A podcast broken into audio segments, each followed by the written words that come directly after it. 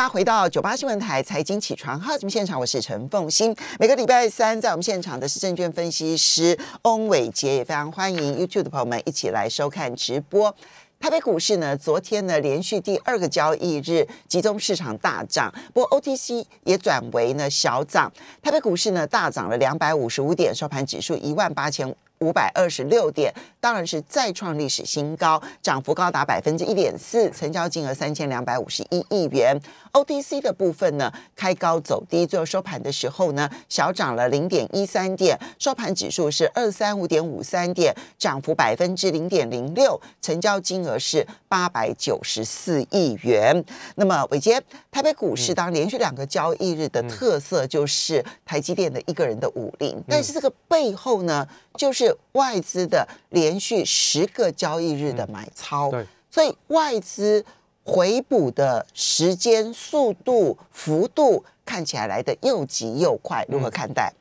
好，风云早，大家早哈。我想其实台积电基本上这样的表现哈，我很害怕在下个礼拜的，因为对下个礼拜的法说会之后，哦，又会变成像去年一样的状况，就是一月份就见到全年度最高点，好，然后接下来再也没有高点。我觉得这个是呃台积电哦在。这个最近的喷出的这个行情里面呢，我比较担心的事情呢，因为台积电如果它是往上攻击哈，那它应该是会带动整体半导体的一些相关的产业族群持续的往上攻击。可是我们可以看到哦，在台积电往上攻击的这两天，其实半导体的供应链，就是台积电供应链，其实它是有一点点转弱的现象哦。那所以其实，在台积电往上攻击的时候，就变成是真的像凤英姐讲的，就是一个人的武力哦，那就只有看台积电的表现。那刚刚呢，我们在讲这个大盘跟贵买中心的这个指数表现的时候，你就会看到，其实很简单哦，昨天盘势就是拉大出小，嗯，撑住了台积电之后呢，其实有很多的中小型类股呢都出现了。开高走低的一个现象，那这个就会变成是说，在台北股市农历年封关之前比较大的风险。我认为哦，其实台北股市在农历年封关之前，如果说就这样一路的往上攻击哦，那么免不了哦，在农历年封关之前会有一波卖压哦。其实这个是很正常的事情。那如果说要把这个元月份的行情延续到农历年开红盘之后，望其实哦喷出的行情是应该是比较。不太需要了，就是慢慢涨就好哦。那因为都已经站稳在一万八千点以上，所以根本不需要再透过台积电用这种急攻式的一个推出的一个方式。那当然有一些我在观察的一个重点，其实会是比较以全台湾的市场的这个风向去做观察。当然，我们这个礼拜周末要发生两件事情嘛，那所以其实大家就知道说，台北股市维持在高档的时候，会有很多的。很多的问题是不需要去做解释的哦。那另外呢，这个也会模糊掉部分的一些焦点哦。这个是我自己个人看法了哈。所以我在看台北股市，不是只有单有台北股市，而是政府的风向啊，或者是新闻面的报道重点，这个都是我考量的一个关键哦。所以。我的看法会比较偏我自己个人的主观意识。那就台北股市的部分，我们就技术面来做观察的话，昨天是出现了一个。你说周末会有两件大哦哦两场选对两两场嘛，对不对？两件事情嘛，啊，这对这对这个执政党来说都是大事，都是大事哦。因为这个我们的总统都已经出面站台，这个真的很重要哦。那这个至少能够减轻执政党当局的一些压力哦，这个是。我个人认为，我个人认为，哦，这是个人立场。嗯，好，那回过头，我们来讲一下技术面。台北股市昨天是带量创高，那这个量，哦，其实不符合我心中的量。我心中的量是三千五百亿，嗯，可是它的量呢，就只有勉勉强强突破月均量而已。哦，所以其实我个人认为有点虚。那当然，我说这个结构有点虚，不是说我就觉得，哎，量不到，我就觉得它虚，不是，而是刚刚我们一开始就提到，就是拉大出小，那中小型的也没跟上来。那你说？让整个全指股都上来也不是哦，它就变成只剩下台积电。那你看传统产业的部分，昨天虽然说撑住了传统产业的这个航运的族群，可是你看到这个航空板块跟这个货柜三雄其实表现都不是很好。好，那尤其连续过去这两天非常非常明显哈。那所以我才觉得，哎，这结构有点怪怪。然后过去呢，市场上非常认同的这个钢铁族群好像又不动。哦，所以这个。结构呢就会比较有问题一点点，就变成是一个结构失衡的一个状态。好，那这个极短线的支撑呢，我们大盘就看昨天，然后一月四号的大量低点哦，因为它还带着一个跳空缺口，还蛮强的哦。那真正真正的强弱的关键是十一月十九号跟十二月八号的这个高点连线哦，就是一万八千点好，就是一万八千点。那个一万这个是上个礼拜你其实就已经提过，对就一万八千点。目前我们先以这个整数关卡来看，没错，它是最重要的支撑。没错，嗯哦，这个地方只要没有跌破之前，其实台北股市都算强，哦，都算嗯强。好，那以现在目前看起来呢，这个月季线的扣底值，月线是扣在一万七千八，哦，那季线是扣在一万七啊，也也就是说，如果你要让月线下弯，那你就要跌超过五百点以上，好、就是来到一万八千点以下、哦，好、这个才会让月线马上就下完。但我个人认为这种机会不太高，嗯哦，因为现在目前看起来就是台积电的这个撑盘的一个状况，其实还蛮明显，嗯不可能台积电拉完两天四十块之后就马上又跌回四十块，这是比较难发生的事情哈。嗯好，所以其实，在整个成交量的部分，外资的连十买哈，已经买超过了一千亿，这回补的速度很快。嗯但是呢，它的这个期货的净空单其实也维持在两万五千口，哦所以其实它是连买了十天，没错，但是它的空单又回到两万五千口，所以这个是跷跷板式的一个操作，所以你不能说外资真的就看好台北股市，它其实还是有相当程度的在这个哦避险哦。那这个另外就是在投信这一波，反而是在呃。这一个礼拜哈，就是封关前一个礼拜是被小嘎空，因为他没有买哈，在昨天才开始慢慢的买回来一对，点点。它有点被外资嘎空。没错，那我想其实投信的操作逻辑大概也会反映部分台北股市投资人的一个想法，就说啊封关之前我先落袋为安，其实这个是 OK 的哦。那反正投信在接下来的这个行情里面，第一季应该都是所谓的做梦行情哈，所以可能在投信的回补力道上面可以多加留意一下他们看好的一些族群。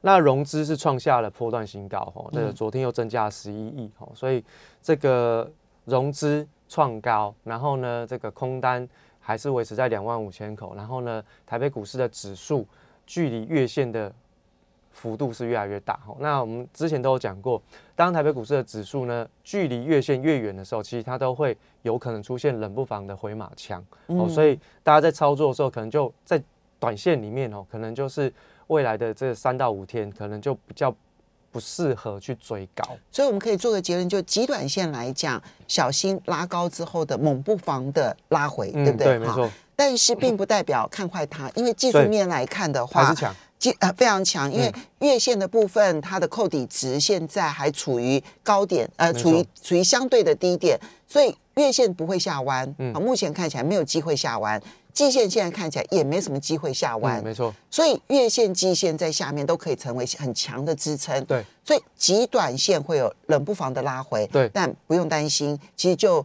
技术面上来讲是有支撑的。没错，而筹码面的部分呢，外资现在是频频的买超，嗯当然它的这个起止的部分呢，还是要关心注意。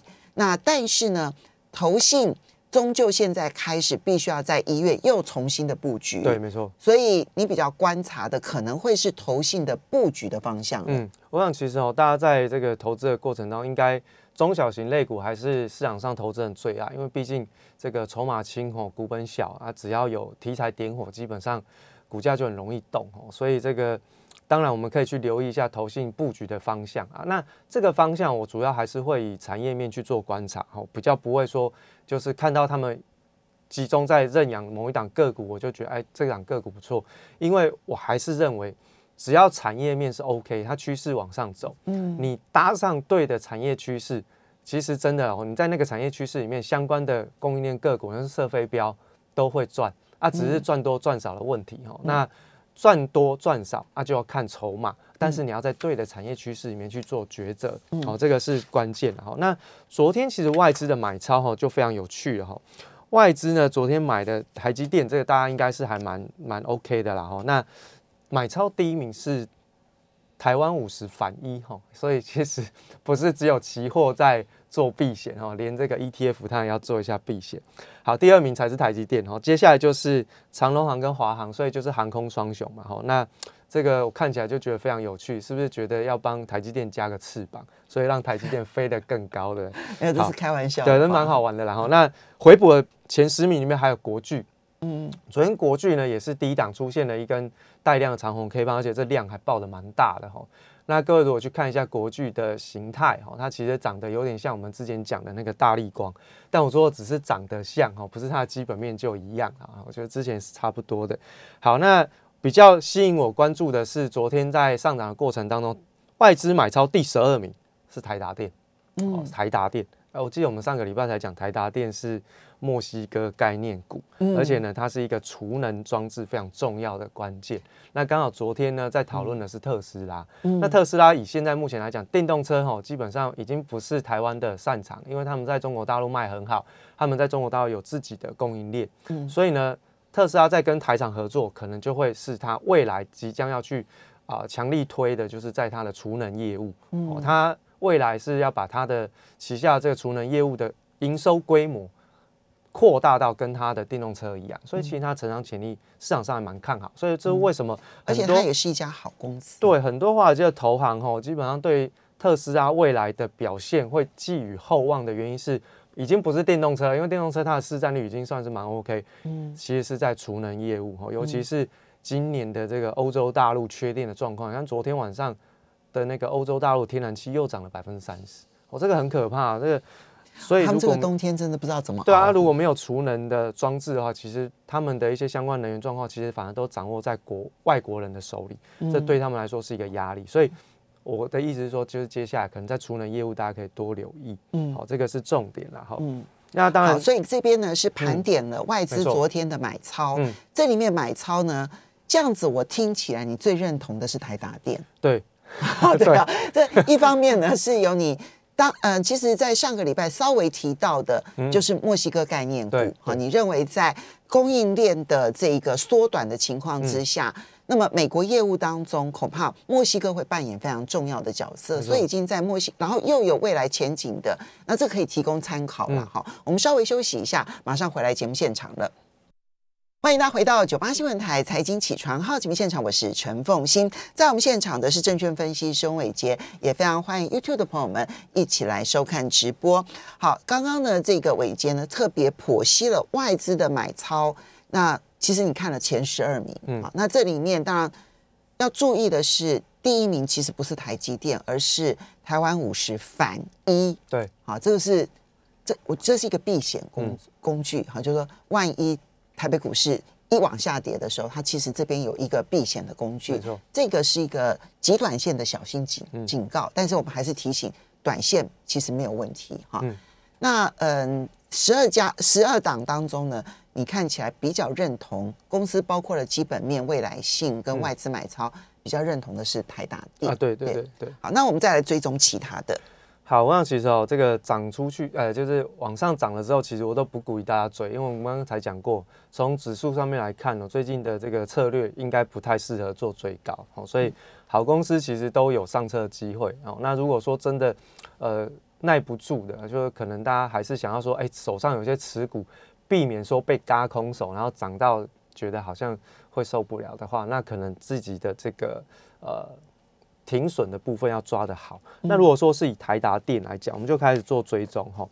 那台达电的部分，昨天是长红 K 棒往上拉哈。那所以其实就是昨天的长红 K 棒的低点哈。那因为昨天有一个多方缺口，那这多方缺口不要被封闭哈，就收盘的时候不要收在多方缺口以下。基本上台达电它短波段来说，不管它怎么震荡，应该都还是有机会挑战高点。好，这个是台达电。它的多方缺口的下缘其实就是两百七十五元。没错，好，就是前一天的前一天的收盘价嘛。对啊，因为有点远，然后所以其实我才会说，哎，追高的时候可能要注意一下，你能不能够承受这样子的一个停损的幅度哈。好，另外就是台积电，好，台积电只有一月四号大量的多方缺口哈，它也有一个。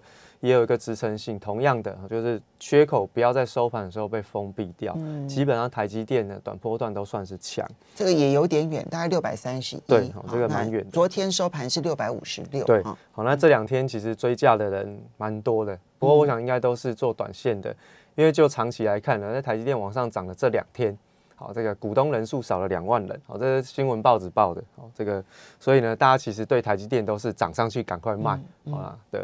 好，所以其实，在台积电部分，就大家特别留意一下这个多方的缺口。再就大力光哈，大力光昨天已经碰到了年线，哦，已经来到了两千七百块。好，那呃，一月四号，昨天也是大量的长红 K 棒，所以昨天的大量长红 K 棒低点不能够被跌破。嗯，那跟大家做个提醒哦，昨天的野村，好，就是我们说买超大力光最积极的那家券商，野村昨天有偷跑。嗯。但是你要看的不是只有一天啊，我们接下来就追踪野村的那个动态。他如果连续性的偷跑，那就代表说，哎，他觉得大力光合理了。好，因为这一波呢，最先看好大力光其实就是野村。嗯，好，那跑一天还好啦，哈，不要不要紧张。但他如果是连续性的跑，那这个可能大家就要特别留意一下。嗯，那另外就是在 ASKY 哈，那。这家公司其实我们之前在节目上面有讲过哦，尤其是在讨论电动车的时候，我们跟大家讲核心技术是电动车的电池，没错。国内我们就看 AESKY，然后我们跟大家讲特别要注意，因为它是泛红海集团的新普转投资。嗯，好，那当时我们讲了很多了哈，那也来到呃三个月左右也涨倍了哈。那所以昨天喷出去之后，一月三号的大量低点的支撑，这是短线哈。那如果长线。已经报了很久的投资朋友，你就看月线，因为它过去从来没有跌破过月线。好，好，那联发科就看十二月二十七号大量红 K 棒低点支撑。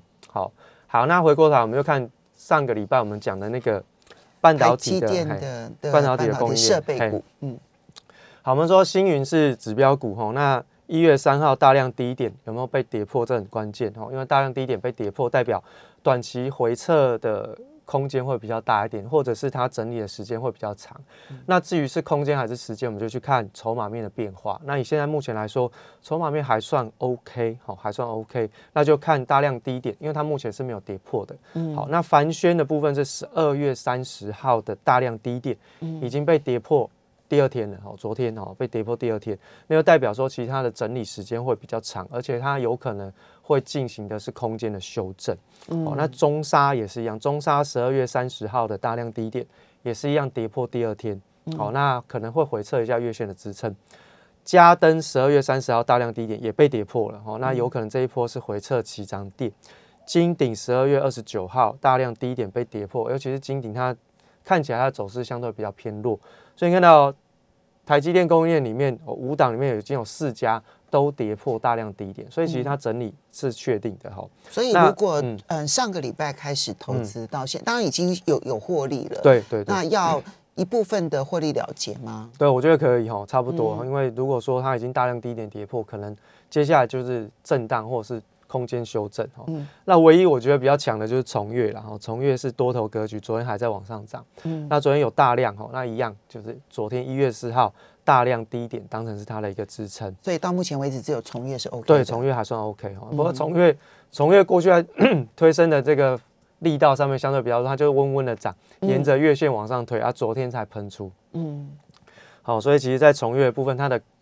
个股的惯性，大家也要稍微抓一下。嗯，好，那半导体这个供应链已经讲完了，那可能在细晶圆的部分，我觉得啦，如果说真的要撑住 OTC 指数，不要让它太难看，或者是你要看到说，哎，中小型类股要再次的发动，细晶圆族群可能可以稍微留意一下，因为细晶圆包含像是中美金集团，基本上。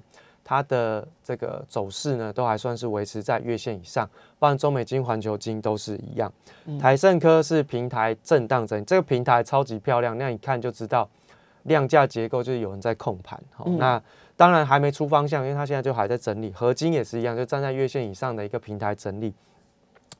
那以细晶圆这个族群来说呢，大概就是需求稳定，它基本面比较稳哈，所以其实他们。如果说时不时要来帮这个贵买市场要去点火，基本上是有这个条件的，哦，有这个条件，好，所以你会觉得细细金源刚刚你点的这几档，它当然也不能说他们的位阶非常的低，但但但是相对而言，他们可能相对于台积电的设备股或台积电本身，他们比较整理的时间有一一两个礼拜了，对，而且觉得有机会了，对，如果说真的台积电涨完了之后，就它的法术会结束，行情结束了之后，它回来再去。这个轮动轮涨嘛，我就要回到中小型类股身上。我认为细晶圆这个族群应该是会是推升 OTC 指数一个比较好的族群，因为它基本面算是稳定的。嗯，好，那另外封测的日月光，它又回到月季线以上，虽然它还在年线以下，但是月季线以上就是短线转强的一个讯号。它过去呢也没有涨到，但是有没有落后补涨的机会？哦，这个也是关键。哦，因为我们在国内看到。半导体聚落的成型，其实是非常恐怖的一个现象。那日月光在过去又低档又一直打底哈，然后利空又不跌，那有没有机会走出一个补涨行情？这个可以稍微留意。但我不是说它一定会涨，我是说它有没有机会？那你还要看价格的讯号。嗯，国巨昨天就是一月四号大量低点，虽然我不是很看好它，但是它是全指股，它是全指股哦，那也突破了年线哦，那。这个大力呃，这个国巨的表现就看昨天的大量低点了。那望其实总体来说呢，我留意的观察重点就是外资要去看的。你就说啊，外资下一波报告要发谁？你去找龙头就对了。嗯，你找龙头，因为你看那个龙头。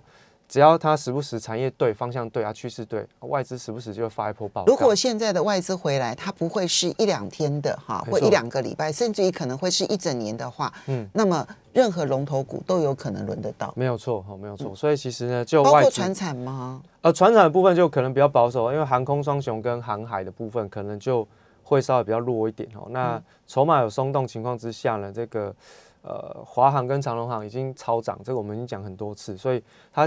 就算要攻击，大概只是拿来撑盘哦，不是拿来上涨，是撑盘。那长隆跟阳明已经开始出现跌破月线的一个发展，尤其阳明跌还蛮深的哈。那所以货柜的部分，可能在今年的行情，在拜登政府的主导之下，会不会解得很快？我觉得不会，至少上半年应该都还是这样，下半年风险就比较高。所以今年的货柜不见得会能够 copy 去年的那种行情。嗯，所以看起来船产到目前为止，你看不出有你相对来讲觉得放心。对，撑盘标的可以撑盘，但是没有可能上涨空间会比较小。对，好，所以呢，刚刚所这个呃为大家一一点选的，那有理由，那提供给大家做参考。非常谢谢伟杰。